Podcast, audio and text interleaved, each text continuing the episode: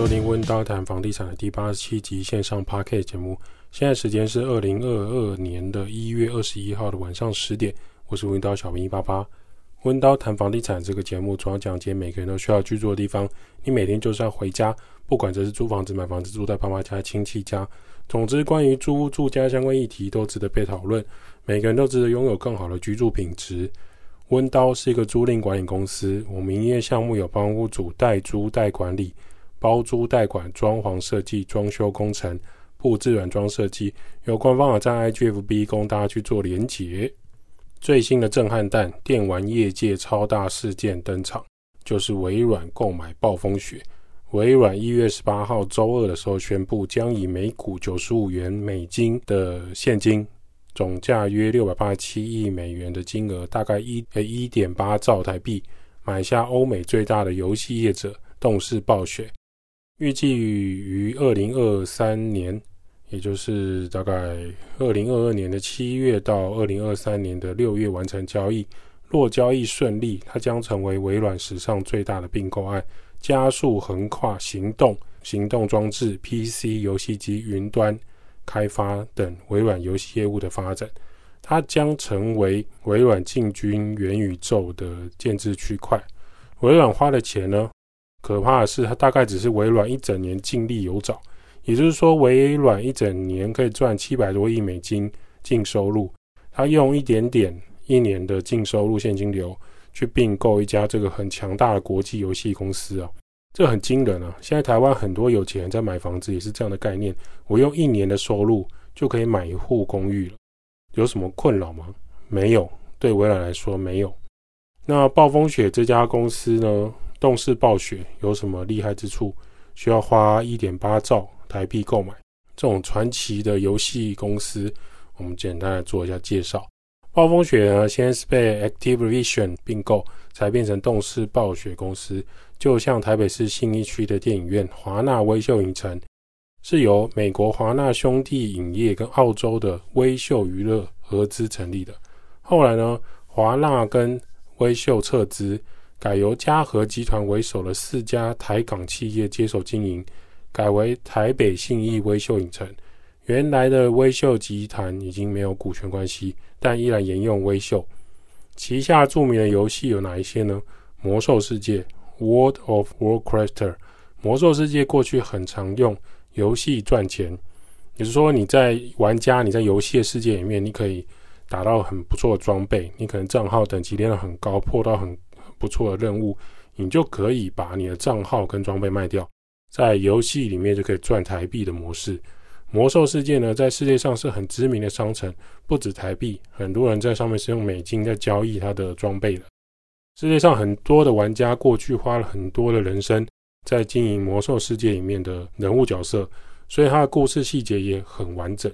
至今魔兽世界都还很受欢迎，虽然它是老玩家必玩的游戏，可是。他曾经为暴风雪赚来很多很多的钱。第二个一定要提的就是《星海争霸》（Star Crafter） 即时战略游戏，亚洲尤其打得很疯狂的游戏。韩国、台湾都有优秀的直播玩家、比赛电竞玩家。过去呢，很多这些《星海争霸》的玩家呢，又透过国际赛事可以赚到四百到五百万的奖金，比如说虫王啊。或是有人专攻人类的啊，或者说他用神明可以快攻的啊，这些都非常的让人热血沸腾啊。第三个是暗黑破坏神 Diablo，轰动世界的暴风雪游戏绝对不能不提 Diablo，一代、二代、三代都创造很高的游戏营收，许多年轻人守在电脑前刷绿装、刷橘装、刷刷乔丹戒指，在网络上卖掉特殊的杂炮、特殊的神盾、特殊的装备，卖账号的青春年华。活跃用户非常高的 Diablo，那现在又有资料片呃 Diablo 四的的消息，其他重大资产还有什么？带狼大晋级、炉石战记、斗阵特工，尤其是斗斗阵特工又是连线的游戏，其实很受大家欢迎。另外要特别说明的就是 Candy Crush Saga，这个呢，糖果泡泡席卷全世界的六岁到六十六岁的玩家，有一些小孩和长辈花了很多时间还有氪金。成为他的忠实客户。当时这个 Candy Crush 的公司呢，赚了不少获利，后来卖给了暴风雪公司。那现在微软又买了暴风雪公司，所以微软等于拥有未来的 Candy Crush。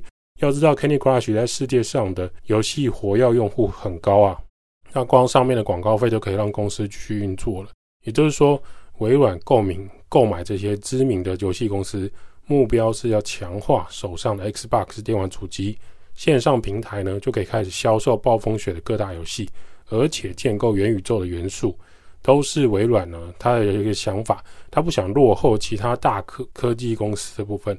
未来有没有可能，我们会透过微软在元宇宙购买房地产呢？前面讲这么多游戏，不是单纯的在聊游戏，而是我们想要表达的事情是，有一个新的世界正在开始产生，而很多知名的精品、知名的大公司已经在里面买土地插旗了。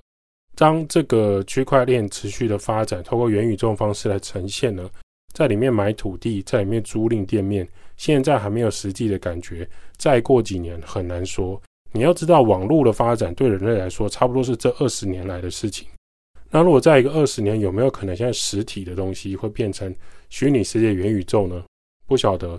区块链里的元宇宙的概念有没有可能改变人类买房子的传统思维？有土斯有财。甚至有没有可能是微软的土地在里面进行买卖？我们敬请期待。近期有一个新闻也很值得大家关注啊，有一批人专门在买老屋或是老宅透天。为什么？他们看好的方向是什么？他们为什么在狩猎这些老宅？根据统计呢，台湾复古的老宅交易越来越活跃啊。那第一个原因当然是因为老宅越来越多了。你不买老宅的话，能去哪里找更多的土地？像高雄的百年老宅，在凤山光远路的透天，差不多去年成交金额是一千两百九十万，屋龄呢一百零五年。它在二零二一年的时候是高雄最老建物土地交易案件。很多人讲说一百一一千两百九十万还好吧，不是一个多贵的房子。你要知道，在高雄凤山这样的价格是蛮高的。再就是它屋龄高于一百年。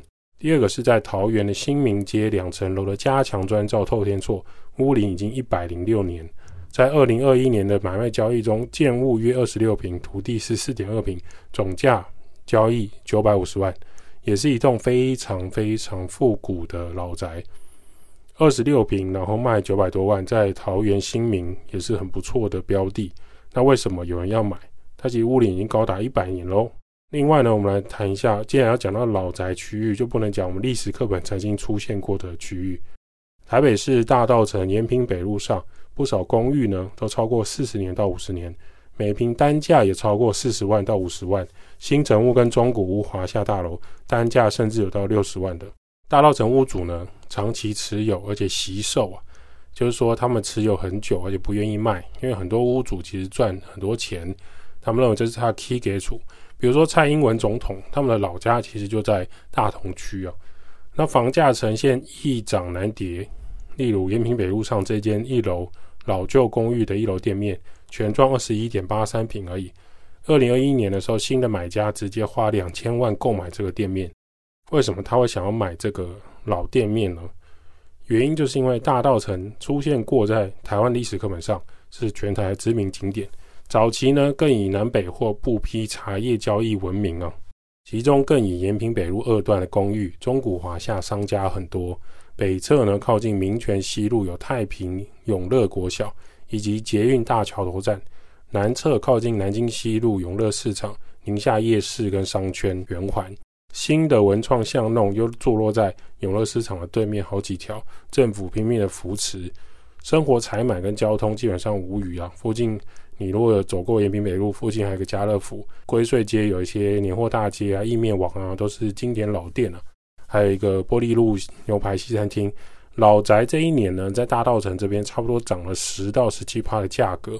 我们保守来看，原本两千万的房子，至少上涨两两百万的价格，总价直接到两千两百万。这是指十趴来说。通常一般的自住购屋者。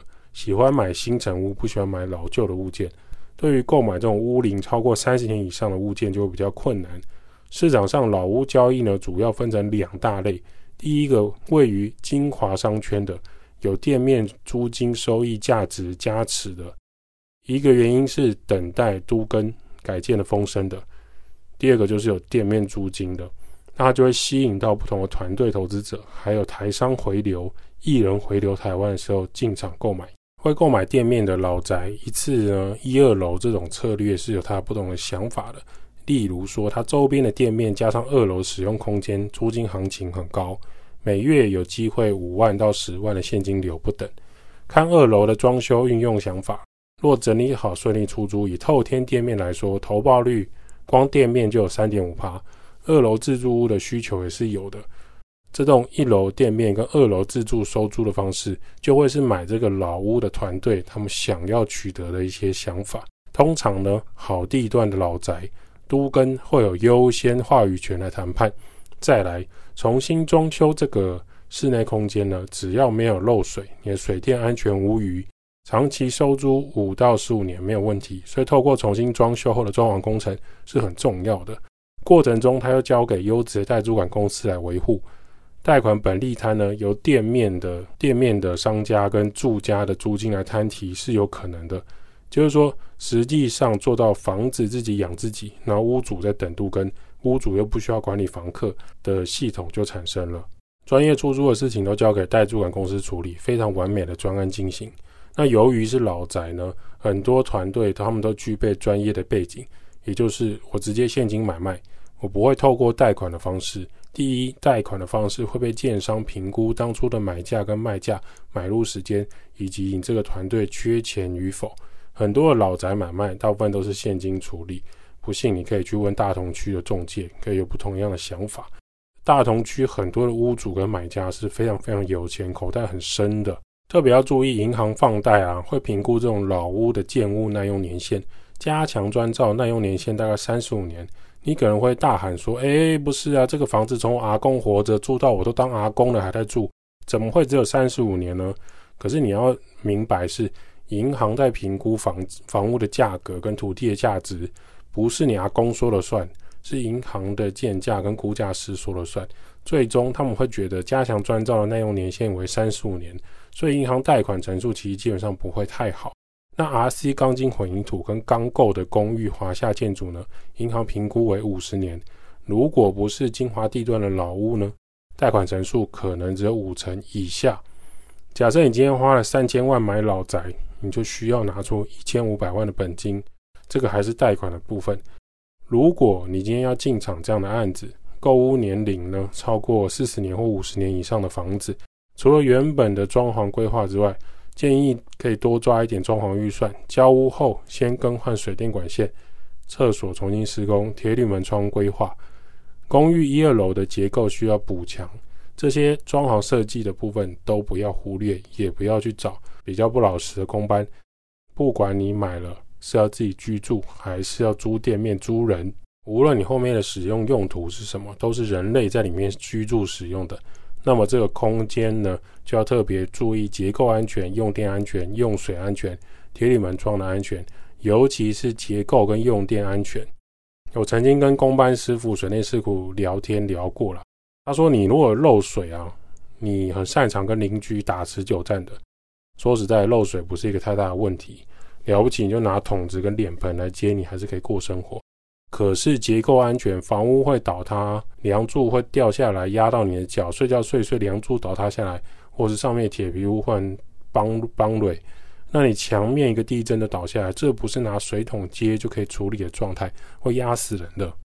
所以第一个是结构，第二个是用电安全。水跟电虽然都是人类必须的状态，可是电力系统又是维生让人类维持下去的关键。你晚上没有灯没有电，你还可以。点蜡烛，可是你要是电力系统二十四小时使用的情况下，不知道哪一个段落的电线会不会忽然燃烧起火，而且很多人很喜欢买一条很便宜很长的延长线，五十元一百元很细的延长线，再钉一个钉子把延长线弄在墙上木墙上，然后再延长再延长，再接烤箱再接吹风机，这些危险用电状态才是最大的风险问题啊！当你今天要买老宅的时候，假设你花三千万的买价。预留一千五百万本金购买，还有一些税收杂费，一二楼的房屋装潢费用，很有可能你必须要预留五百到六百万。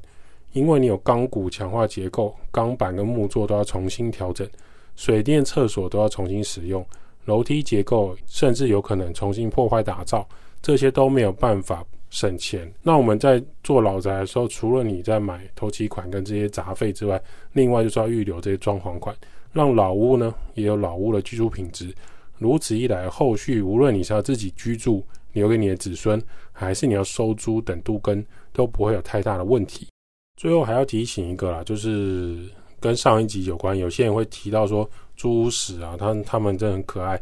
现在一月二十一号，然后你开始看房子，你打电话或是你司机来看房，房东问你什么时候要开始租跟入住，你说六月，Excuse me，现在一月二十一号，然后你说你六月要入住，然后你现在在看房子，通常房东他就会先请你离开。